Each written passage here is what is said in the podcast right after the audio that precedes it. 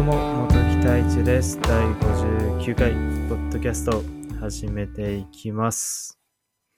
いやー、本当にありがたいことに最近、再びこのポッドキャストを聞いてくださっている方々が増えていまして、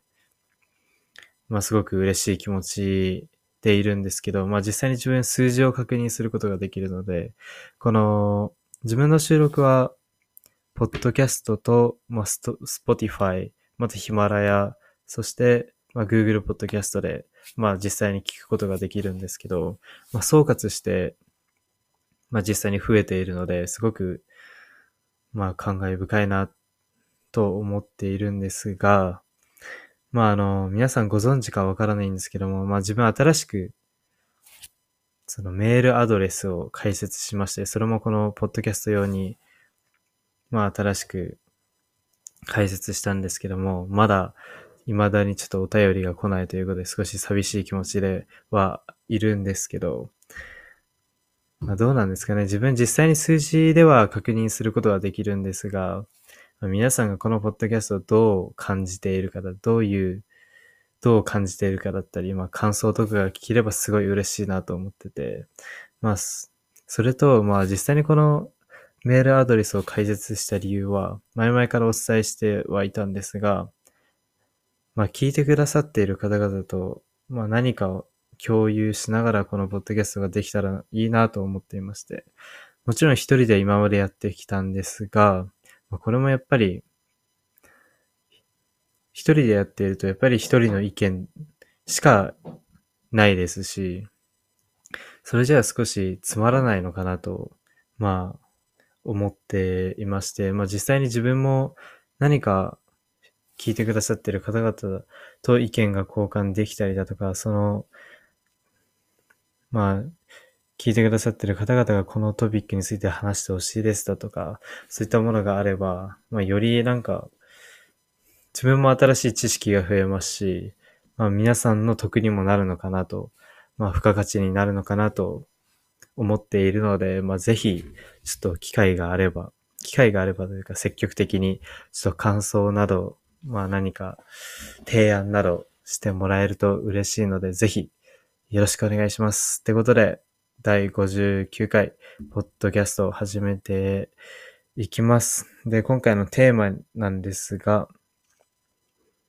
まあ、人との出会いというテーマについて少しお話ししていこうかなと思っております。まあ、それも、まあ今日撮影で実際に渋谷原宿に少しまああの、行く機会がありまして、まあ写真であったり動画などは持っとってきたんで撮影してきたんですけど、まあその時に、まあ2ヶ月ぶりですかね、渋谷原宿に行ったのは、まあ結構やっぱり人がもう増えていて、やっぱりコロナ前とあまり変わらないもう人数ですよね。まあ日曜日だったっていうこともあるのかもしれないんですけども、やっぱりなんか日常に戻ってるというか、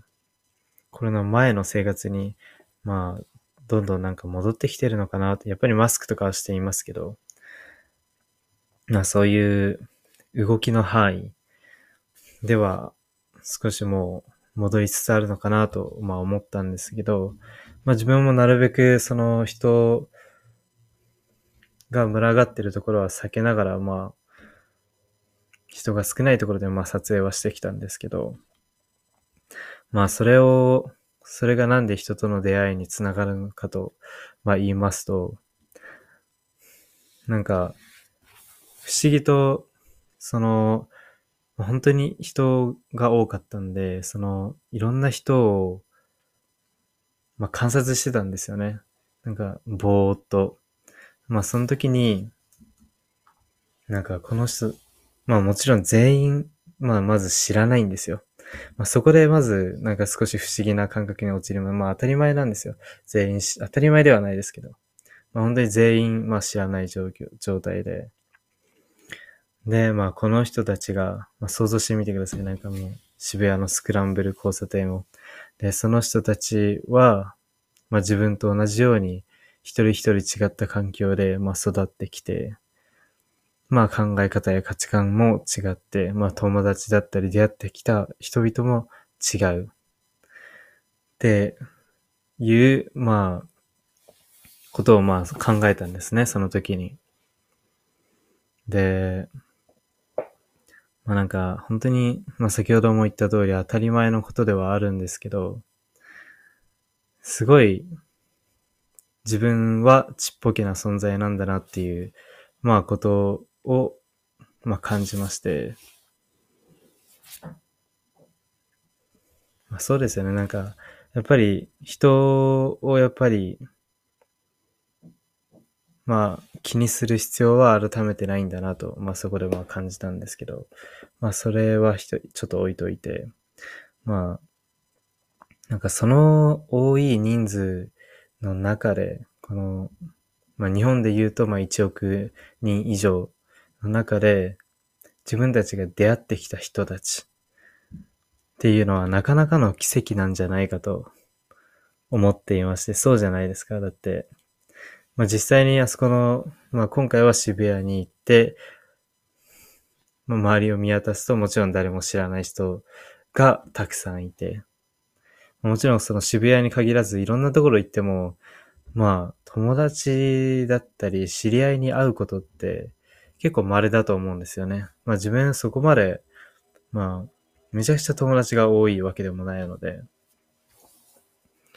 まあもちろんめちゃくちゃ友達が多い人は別ですけど、まあ一般的には、やっぱりそこまで一人で行動してる時に友達に会うっていうのは稀だと思うんですよね。なので、なんか、本当に今まで出会ってきた、まあ、もちろん友達であったり、まあ、皆さんであったら彼女であったり、彼氏であったり、家族で、家族もそうだよですよね。その家族の元に生まれてきたっていうのも、また一つのなんか、まあ面白いですよね、それも。まあ親戚であったり。なんかそういう出会いにすごい、なんか感謝すべきだなって改めて思いましたね。なんかすごい大切な存在で、だってその1億人の中から抜粋されてるんですよ。またその出会った人の中から、やっぱり親友であったりも出てくるじゃないですか。それってすごいことだなと、まあ改めて、まあ思いました。やっぱりあの、こうやって、どんどん大人になりにつれて、まあ、そういう友達とのアプローチであったりが、やっぱり少なくなってくるとは思うんですよ。やっぱり人それぞれやりたいことが決まってくると、やっぱりそこに費やす時間っていうのが少なくなっていってしまって、まあそこから少し亀裂が出てきて、まあそれもなんか、例えば、幼稚園の頃めちゃくちゃ仲良かったけど、まあもう全然連絡取り合ってなくて、今今更会うとちょっと気まずいだとか、まあそういったことって必ずあると思うんですよ。なんですけど、やっぱりなんか、その一度会って、すごい仲良くなった人っていうのは、なんかすごく大切にするべきなんだなってすごい改めてまあ、感じました。それは友達にせよ、まあ、か、まあ、あの、彼氏、彼女にせよ、まあ、家族にせよ。なので、皆さんも、まあ、やっぱりこうやって、まあ、自分の年代、今、大学4年生なんですけど、ここからやっぱり社会人に皆さん、自分もそうですし、皆さんも、やっぱり社会人になると、やっぱり忙しくなって、やっぱ会う機会などがどんどんなくなってくると思うんですけど、まあでもその関係性っていうのを崩すのは本当にもったいないと思いますし、その、そういう関係性ってすごい人生の中で大切だと思うので、まあ友達だったりとか まあ家族であったりとか、やっぱり何かの自分のなんか拠り所というか、何か自分が辛い時に相談できたりだとか、そういったこともあると思うので、まあなんか失うてからでは遅いと思うので、皆さんぜひ、まあなんか、連絡を取り合ったりとか、人それぞれアプローチの仕方は違うとは思いますけど、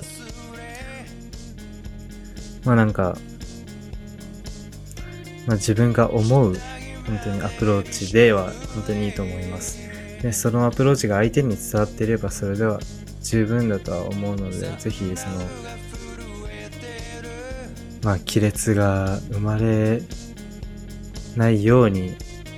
まあ、ちょくちょく連絡を取り合ったりだとか、そういったつながりっていうのは、まあ、大切にした方がいいなと思いました。ということで、まあ、今回第59回、ポッドキャスト終わらしたいと思います。皆さんいつも聞いてくれてありがとうございます。まあ、ぜひ、まあ、感想だったり、まあ、何か提案であったり、アドバイスであったり、何でもいいんですけども、まあ、会があれば、ぜひ、積極的によろしく、あの、お便りの方よろしくお願いします。ということで、本日終わらせたいと思います。それでは、また。やまない雨はないのに